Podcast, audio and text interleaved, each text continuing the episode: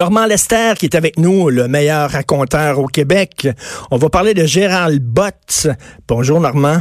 Bonjour. Et du dossier SNC Lavalin aussi. Premièrement, Gérald Bott, c'est un c'est le manfling de de de, de, de, Justin? C'est son grand, grand, grand ami. là. C'est un ami intime de Justin Trudeau depuis sa, je veux dire presque son enfance. Ils étaient à l'université McGill ensemble. Puis écoutez, c'est Gérald Butts, là, qui a écrit pour Justin Trudeau l'éloge funèbre que Justin a prononcé ah, oui. de son père. Mais c'est grâce à cet éloge funèbre-là que soudainement les libéraux l'ont vu dans leur café là, en disant il faut que ça soit notre chef. Exactement. C'est pour ça que, bien sûr, on ne peut pas être. Il y a même des gens qui, qui disent le, le cerveau derrière Justin Trudeau, c'est Gérald Butts. D'ailleurs, Trudeau lui-même a déjà dit quand Gérald parle, c'est moi qui parle. Hein? Et il y a des gens qui disent c'est vraiment Butts là qui dirige euh, le gouvernement. On, y a des, on dit que c'est lui qui dirige pour Trudeau. En tout cas, il y a, y, a, y a presque une, une symbiose entre les deux. Là. Et par exemple, c'est un c'est Botts qui a imaginé tout euh, le, la question de la légalisation de la Marie, là, ah, oui. toute la stratégie pour mettre ça en place, c'est Gérald Botts qui l'a expliqué. Donc, c'est hein, c'est quelqu'un qui est complètement imbriqué, étroitement associé. Hein, c'est le principal conseiller de, mais, de, euh, euh, Justin. Mais, mais, mais, mais, Normand, c'est comme, c'est comme le, le, ventriloque qui fait parler la marionnette. Là. Fait que là, on va se retrouver le ventriloque qui est plus là. Fait qu'il va avoir rien que la marionnette toute seule. Ben, puis euh, ça risque d'être dur. Vous avez vu les sondages Ipsos qui sont sortis?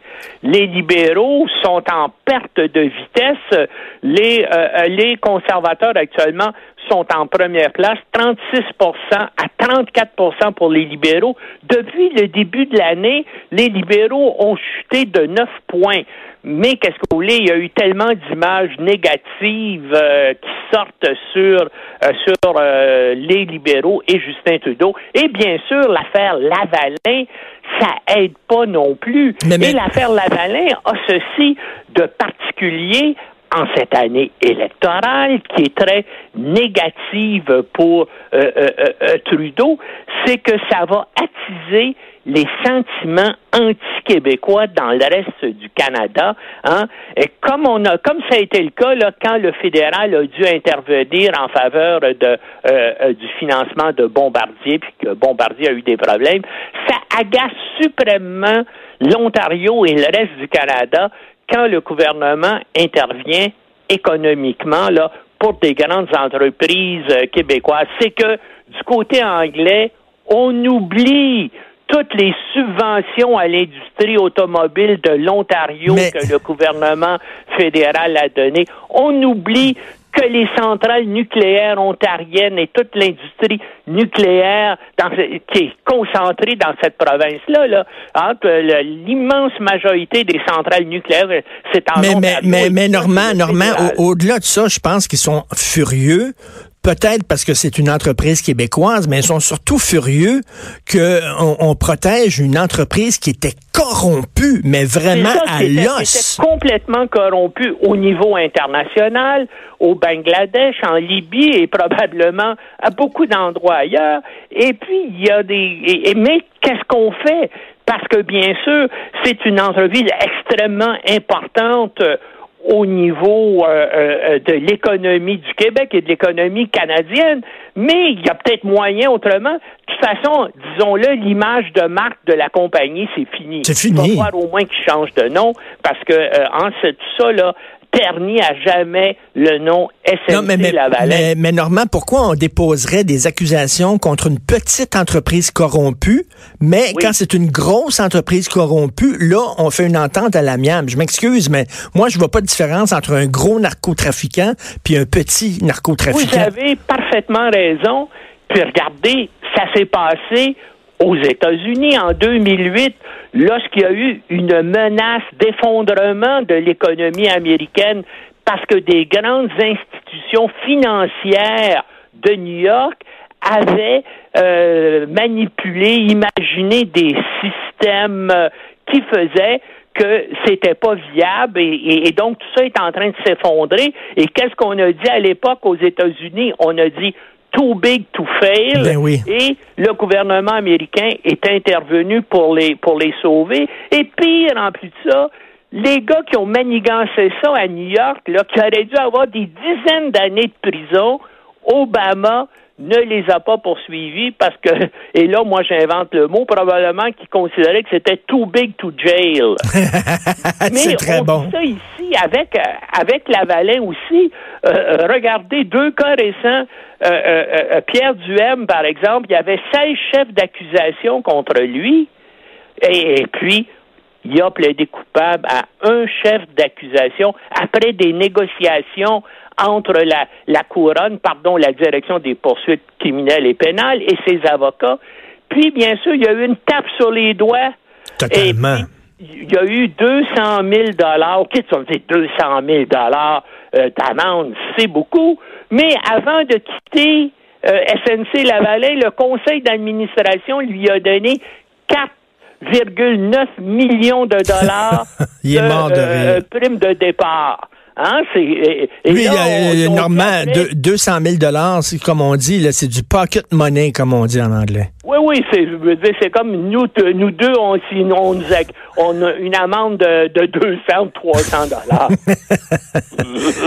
Mais c'est, c'est, c'est, c'est, c'est incroyable quand même. Là. Je comprends, là, il faut protéger les emplois, mais mettons là, qu'on porte des accusations contre SNC-Lavalin. SNC-Lavalin est reconnu coupable, ne plus de contrat du gouvernement et à un moment donné doit fermer la porte. Mais les employés de SNC-Lavalin qui sont compétents, ils vont se trouver des jobs ailleurs dans d'autres boîtes d'ingénierie, Normand? Non seulement ça, on en a beaucoup. On est un des centres d'expertise euh, mondial dans le domaine de l'ingénierie, mais on a aussi d'autres grandes entreprises ici au Québec qui pourraient racheter. SNC Lavalin, ça vient de la fusion de SNC et de Lavalin quand Lavalin a eu des a eu des problèmes. Et là, bien sûr, on peut imaginer que notre très grosse euh, autre entreprise euh, d'ingénierie ici, euh, WSM Global, pourrait, avec l'aide de la Caisse de dépôt, peut-être d'autres entreprises d'ingénierie, racheter SNC Lavalin. Ça ne veut pas dire nécessairement qu'on va perdre le siège social ici si la compagnie est fusionnée ben avec une autre entreprise québécoise. Mais hein, c'est le problème là, moral qui euh, euh, euh, s'implique. Qu'est-ce qui arrive lorsque quelqu'un qui est impliqué dans des actes répréhensibles, dans des actes criminels, mais qui a une telle influence sociale, économique, qui fait que on risque de perturber la, la, vie euh, et la santé économique d'un pays. Ben malheureusement, l'éthique semble pas s'appliquer dans ces cas-là. On a vu que ils ont construit énormément. SNC Lavalin a construit des prisons pour Kadhafi, des prisons dans lesquelles, dans, ben lesquelles, dans lesquelles les prisonniers politiques étaient torturés. SNC-Lavalin n'avait aucun remords, n'avait aucun scrupule. Ils ont construit ces prisons-là pour un des pires dictateurs de la planète. Oui, oui, mais, hein, mais, mais écoute, ce qui compte pour euh, les, la direction d'une entreprise, c'est bien sûr son rendement. Et puis à, tous les trois mois, donc on fait un mm. bilan, puis on envoie ça aux actionnaires. Et ce qui compte pour les actionnaires, bien sûr, c'est la valeur de l'action. Et puis euh, on regarde pas trop ce qu'on fait. Puis disons, disons-le aussi, il y a des entreprises qui sont moins éthiques si vous voulez, ben que d'autres. Puis SNC Lavalin, ben ça semble être l'exemple d'une entreprise qui était prête à faire beaucoup de choses pour s'assurer un, rendement intéressant. Normand, Normand, avant, avant de, vous quitter, euh, à Sutton, il y a quelques années, je suis allé voir, il y a un tout petit musée qui est vraiment fascinant, Sutton, que j'adore. Et c'était une exposition sur Gérald Bull, le gars qui a construit le canon complètement délirant. Et là, le plus euh, grand canon de l'histoire. Le plus grand canon de l'histoire. Alors, j'ai vu cette expo-là, puis je me suis intéressé à l'histoire de Gérard Bull. Je sais que ça vous intéresse beaucoup. Il y a un balado que vous avez fait là-dessus qui va être disponible je crois, demain. Oui, euh, je crois mercredi. De, demain sur la web, sur les parmi les balados de la web radio de Québécois, Cube Radio, ça va être là. C'est curieux, c'est dans C'est qui Gérald Boll? C'est qui Gérald Boll? Il y a deux semaines, le Pentagone a annoncé qu'il relançait les études, le programme d'études sur les supercanons. Les supercanons sont maintenant à la mode et puis euh, donc c'est revenu en plein près de 30 ans après l'assassinat de Gérald Bull, euh, son concept de supercanon euh, redevient à la mode et le Pentagone relance ses projets là-dessus. Mais lui, est-ce qu'il trempait dans des affaires louches? Comment ça se fait qu'il a été assassiné? C'est quoi l'histoire de Gérald ben, Bull? écoutez, essentiellement, Gérald Bull est un savant qui a fait des recherches ici pour la défense nationale à Valcartier. Il a travaillé à McGill.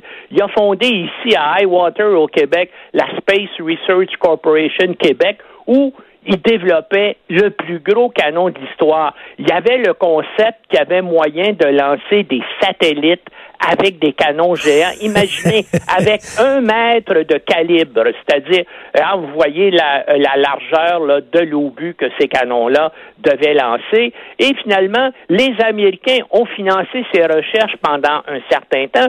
C'était le spécialiste, le génie, on l'appelait le génie mondial de la de la balistique. Et là, je vous raconterai pas toute l'histoire, ben mais grosso modo, la CIA euh, lui a demandé d'agir comme intermédiaire et de fournir une partie de sa technologie d'artillerie à l'Afrique du Sud. Dans ce temps-là, la CIA était en conflit avec le FBI. Le FBI a arrêté Bull pour trafic, exportation illégale de technologie militaire. Il est allé en prison et là, il a fermé euh, ses études dans son centre de recherche à Il est déménagé en Belgique où, dans les années 80, il a commencé à développer le super canon pour Saddam Hussein. Oh. Et là, c'est là, bien sûr, qu'il a été assassiné de cinq balles qui a été tiré euh, euh, euh, deux dans la tête et trois dans le dos alors qu'il rentré à son appartement. J'ai très, j'ai très hâte d'entendre ça, le balado. Vous dites là, un canon, envoyer des satellites et des canons, ça me fait penser à Jules Verne, son, son ben, livre. C'est ben, c'est que le jeune Gérald Bull a lu le livre de la Terre à la Lune. Oui, de Jules Verne. Aérienne de Jules Verne. Et, dans ce, ce livre-là, c'est un canon qui sert à tirer la fusée qui va vers, vers la Lune. Et ça avait inspiré Bull. Imaginez, c'était le plus jeune docteur en sciences de l'université de, euh, de l'université de Toronto de l'histoire. Ben... Bull a une autre chose aussi qui est particulier. Il est avec Winston Churchill. Il y a lui et Winston Churchill qui ont reçu la citoyenneté américaine par vote du Congrès des États-Unis. Hein? Winston Churchill, on voit pourquoi, bien sûr, c'était un allié, mais pourquoi Gérald Bull? Parce que justement, quand il travaillait avec les Américains sur le supercanon, euh, les Américains voulaient miniaturiser leurs ogives nucléaires pour pouvoir les tirer avec un supercanon. Donc, ils ont dû initier Gérald Bull à la technologie nucléaire américaine et il y avait une loi qui disait que seulement des citoyens, américains. avaient le droit d'avoir accès à ces informations. c'est passionnant. J'ai très hâte euh, d'entendre ça à partir de demain dans la section balado de Cube Radio. Merci Normand. Tout le temps intéressant de vous parler. Merci. Salut. Salut. On s'en va tout de suite à la pause. on va parler de la dette des Américains. Le gouvernement américain, à l'heure où on se parle, est l'institution la plus endettée dans l'histoire de l'humanité. On en parle après la pause. Vous écoutez Politiquement Incorrect.